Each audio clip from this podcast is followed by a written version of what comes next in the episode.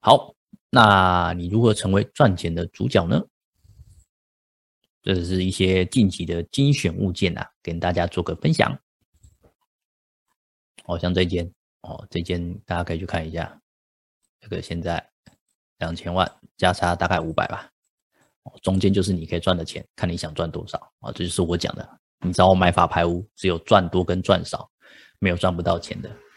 我，像这件刚刚就是有提到的大溪的公寓在二楼。我这种低总价的出租都很好租啦，改个简单的，就算你不改套啦，简单整理一下，一万三、一万五跑不掉啦。哦。那这间也是，这间大家可以去看这栋社区大楼的实价登录，最近同平数刚成交五千万，所以它也是大概四百万的价差了哦。那这间在彰化田中哦，彰化的田中，它是一个透天四百三，那那附近。呃，最便宜的透天，最便宜的透天哦，六百万，也有人卖到八百万的，这就是最便宜的透天哦，所以价差也是一百多万啊。啊，这间哦，这间更更厉害，这间是在五期这边哦，社区大概是差不多这个金额哦，价差更惊人，所以这间真的是超厉害、超厉害的案件，它没什么缺点，中高楼层，视野好，四房又附车位，唯一的缺点就是平数有点大。那你可能人口数小的就 不会去看这种房子，但是它真的价差是很惊人的啦，这是我看过过年后最好的案件了哈。来，这间是台南上化，靠近这个台积电这边哦，太子的房子一千四百万哦，所以你只要看法排屋，基本上每一区我都有案件去可以跟你做讨论跟分享了。重点就是你知道自己要找哪一区，哎，大概就是这样子。好，这个是我的个人的 Q R code。那你如果有兴趣想要跟我讨论的，都可以扫一下。那我先喝个水。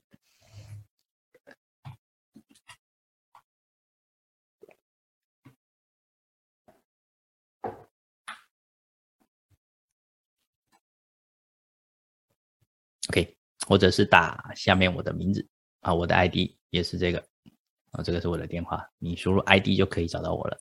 好。OK，接下来，那我在报名表的时候有整理了一些 Q&A 哦，给大家做个回应。那当然，你如果现在对于呃简报或者是对我刚刚讲到的一些东西有问题的话，都可以在聊天室打下你的问题。OK，好，我们就一题一题的来跟大家做回复了哈。法拍屋的流程跟事先准备的文件，其实流程就是我刚刚提到的五步骤。那事先准备的文件只要准备三个，第一个自备款哦，两到三层看看物件；第二个身份证；第三个印章。只要这三个，你就可以来夺标法拍屋了。第二个法拍的专有名词跟税法相关议题，嗯，专有名词其实很广诶，我不确定你想要了解什么样的专有名词，什么有可能是点交不点交啊，或者是。呃，什么债务人、债权人之类的，太广了。你如果说现在想要针对哪个议题去跟我做讨论，你也可以在聊天室打下来。还有税法相关的议题，我刚刚已经有跟大家做说明了。再来第三个，新法对贷款申请的差异。呃，OK，跟大家做个简单的说明好了。新法现在是规定第三户，哦，你。名下有三三间房子，你只能最多就贷款五成。那夫妻是分开的，就比如说先生一间，太太一间，加起来是两户嘛。那你第三户就只能，啊不对，说错，更正。假设你是同一个人，你已经买两户了，而且都要有贷款哦，都要有贷款的情况下，你买第三间就是只能贷五成。那如果说你是先生一间，太太一间，那你去买第三间。那不好意思，这间还是算第二间，所以贷款成数是不会有影响的，一样可以贷七成。好，所以夫妻是分开的，要记得。所以你说，呃，会不会有影响？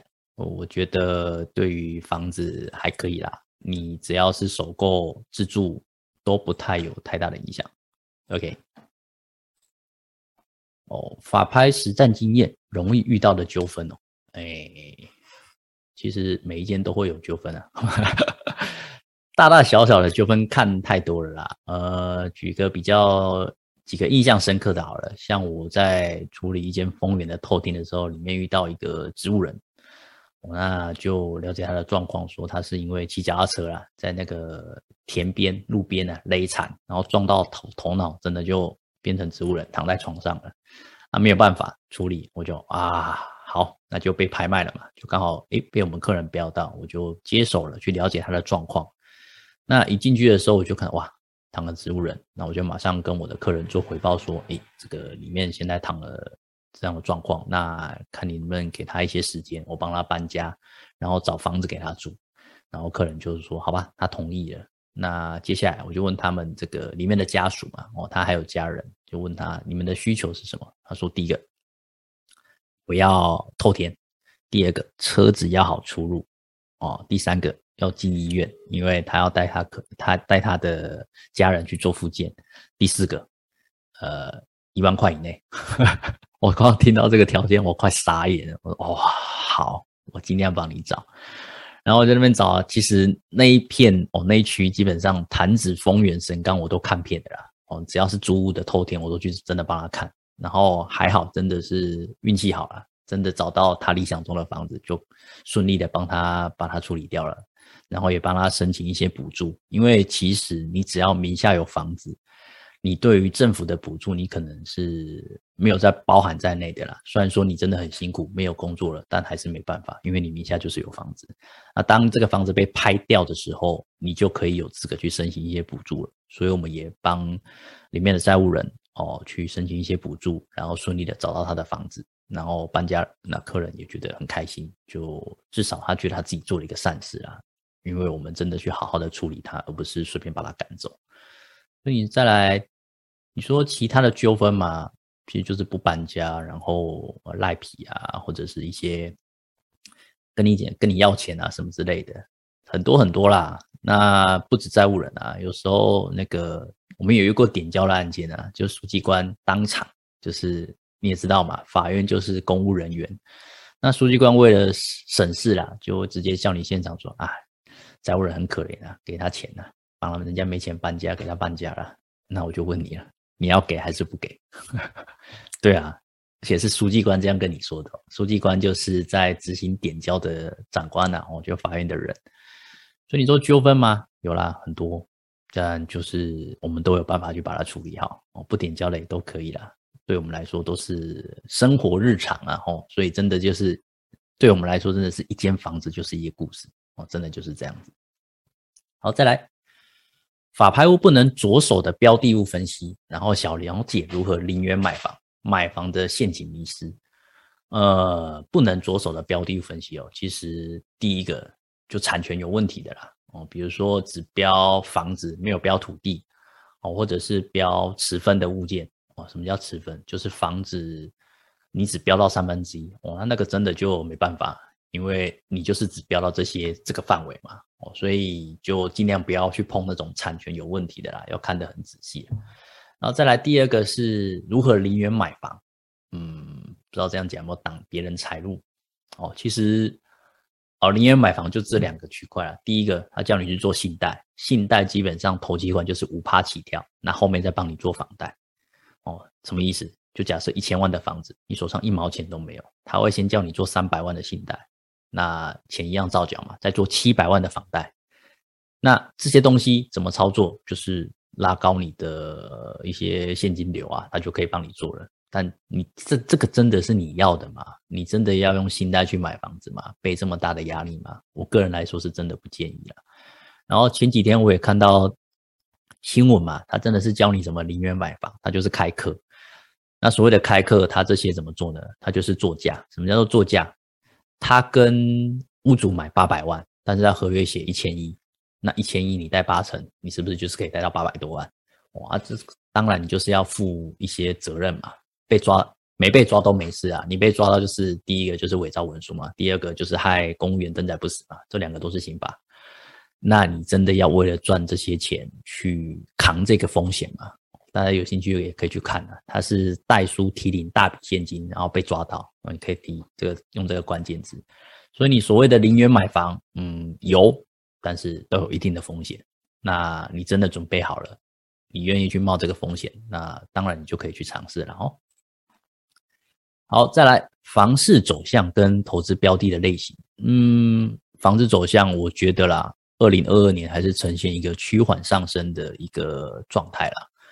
呃，只要是有很多人密集进驻的一个区域，像六都啊，我觉得它还是会慢慢上涨啊。那当然，像什么屏东啊，或者什么台东，那个我就不敢说，因为人口少嘛，人口少，就业机会少，相对来说，它的价格就不会到太飙涨的太快了。就比如说举一个例子，基隆，基隆的房价已经两二十年没没涨过了。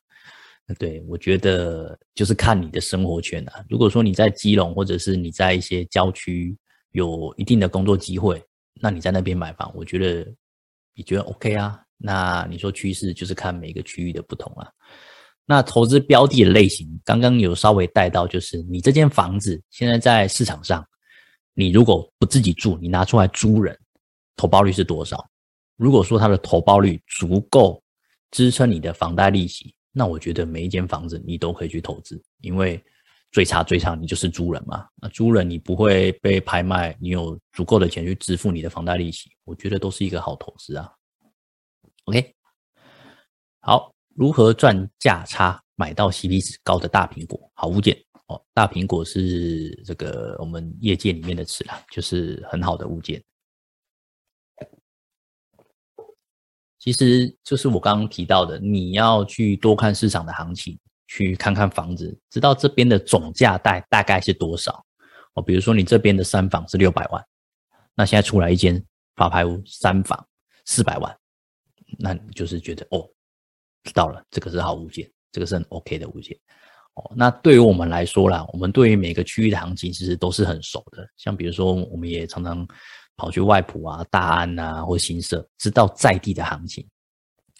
但我相信，如果说你是在市区，然后我突然叫你买一个山上的房子，我跟你说很便宜，你应该也不太会行动啦，因为你对那个区域行情是不太了解的。所以我真的还是回归到最原始的建议，找你区域行情你最熟悉的，然后去看房子，多去了解房子的状况，然后真正的好物件出来的时候，你就会马上下手。哦，大概就是这样子。好，房地产市场现况发展状况及因应升息保值商品。呃，现阶段发展，我觉得就是还是回归到最保守、最保守的那个状况。升息保值就抗通膨嘛。那你要去抑制通膨，就是你把现金做投资，或者是买房地产。那你买房地产，就是回归到你的。呃，房租有没有办法去 cover 过你的利息？如果可以，我相信每一间都可以买啦。哦，那只是在差别在于说，你买的标的未来它的增值空间是多还是少？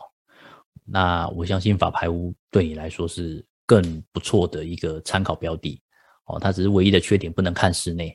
但你如果真的房子看多了，你会对于那个房子有更多概念的时候，你会觉得房子好像看起来都差不多。比如说透天。它可能进去就是客厅，后面就是厨房啊，二三楼前后前后房间，所以你只是要看外观，它的采光跟通风好不好，有没有被挡住，有没有一些瑕疵。如果都没有，其实里面的状况都是可以透过装潢去做改变的。但是地点你买了这间就是买了哦，所以你要去思考的，你要保值是要所谓的保值是保住你的现金呢？不要去变薄，还是去增加你后续的呃利息的收益，哦，那是不太一样的方向哦，这是一个状况啦。那现阶段发展状况，我觉得还是呃越市区的价格会越高啦，那个价格都是越来越少的嘛，因为市区土地盖完一块是一块，你盖完了，你下次要再买，那可能要更高的价钱了，所以尽量还是买市区。然后最好的就是你工作地点，呃，在市区，那你有可能是买偏一点的，像比如说，呃，你经过一个快速道路，上下高架桥，可能只要二十分钟内你都可以接受，那你就是可以用空间，哦，去换换这个时间，用时间换取空间啊，就是你开车的时间嘛，开远一点。那在台北可能就是坐捷运哦，可能五站以内我都可以接受。那台北市真的太贵了，那你就可能做个五六站去别的区域去做一个呃寻找的动作哦。还是老话那一句，第一个它卖不掉，那你租可以租多少？第二个你最熟悉的那个区域哦，大概就是这样。好，无法入内看的屋况，该怎么做功课能知道是好物件？嗯，其实我们呃，我做那么久了啦，每天都在研究法拍屋哦。那当然也有客户去问过我嘛，他说嗯，问我的意见跟他自己做功课到底有什么不一样？其实真的有很大的不同。怎么说呢？我做了快十年，每天做八到十个小时，天天去看房子，不是在现场看房子，就是在电脑面前看物件。那我每个物件基本上我都可以知道它的状况是什么。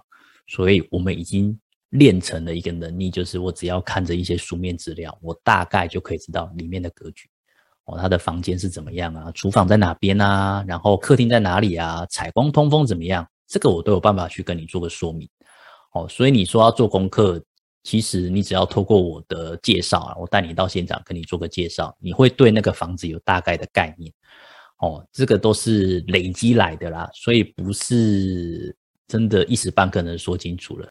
而且你要记得一件事：实物永远比知识重要啦。你真的要到现场去看，才能知道这个房子的好坏。因为最赚钱的永远是建商，永远是那些投资客，而不会是做研究的那些学者。这个是很重要的事情。那至于怎么能知道这个好物件，就是我刚刚有提到的，这个房子，呃，在没有包装的时候是这个价钱，那包装好是这个价钱。那中间的价差就是我们可以去创造的。那中间这个价差怎么创造？就是透过装潢嘛。所以我们自己也会有配合的工班去帮客人去做筛选，哦，去做整理，去做装潢。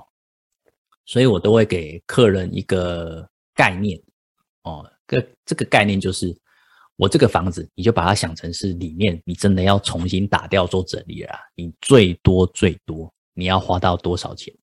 其实那个都可以算出来的，因为你只要知道平数，你想要改什么，你要改厕所，哦，你要改地板，你有没有要改管线，你们要改天花板，这些这些都是我们可以去跟你做分析的。所以当这些成本加上你想要买的房价加完之后，它可以在市场上卖多少钱？举个例子，嗯假设你这间房子买六百万，成本是六百。然后装潢可能花个四十万，就六百四嘛，哈。那你这间房子假设六百万，你再拿出来卖，价差可能就呃顶多六百六百七哦，到八呃到七百，到七百万。那这个东西其实价差真的不多，只赚七十到一百。但是你这间房子，你只要花个简单的四十万去做整修，六百四。这还是最差最差的状况，你有可能不用花到四十万那么多。我是把很多的状况全部加进去了，全部都加进去了。它的成本是六百四十万，但是你有可能卖到八百五，中间的价差是更更大的，大概赚到两百一十万左右。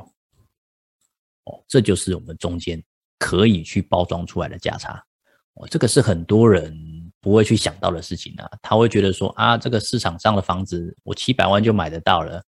那七百万，那我真的价差没有很多啊。其实真的细节是藏在这边啊。你真正要赚的是这个整理的价差哦。你可以去思考说，你要用怎么去包装这个房子，然后去看这个市场上包装完整理好的房子是什么样子哦。这个就是一个呃比较不一样的地方。这也是我们跟一般呃房仲不太一样的地方啦。房仲它顶多就是跟你说，你这间房子可以。呃，买到多少钱或卖到多少钱？那我们想象的是在帮你包装哦，不一样的身份啊，因为我们其实我们自己也有在投资，所以很懂投资客在想什么，那是不一样的身份。好，OK，那今天的 Q&A 就结束了。那我来看看有没有人要问问题，没有问问题，那看一下啊。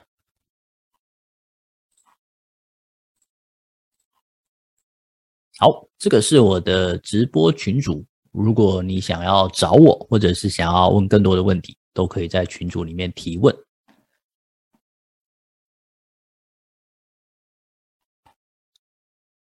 好，如果没有人提问的话，那今天晚上的讲座就到这边喽。那谢谢大家时间。那有任何问题，欢迎再跟我联络。就先这样啦，大家晚安，拜拜。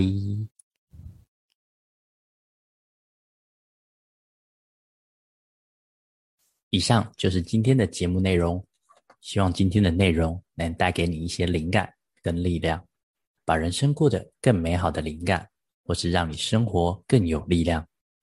你有收获想跟我分享的，请留言给我。也希望听完节目后的你按下订阅，并分享我的频道给你身边的亲朋好友。我们下次节目见喽，拜拜。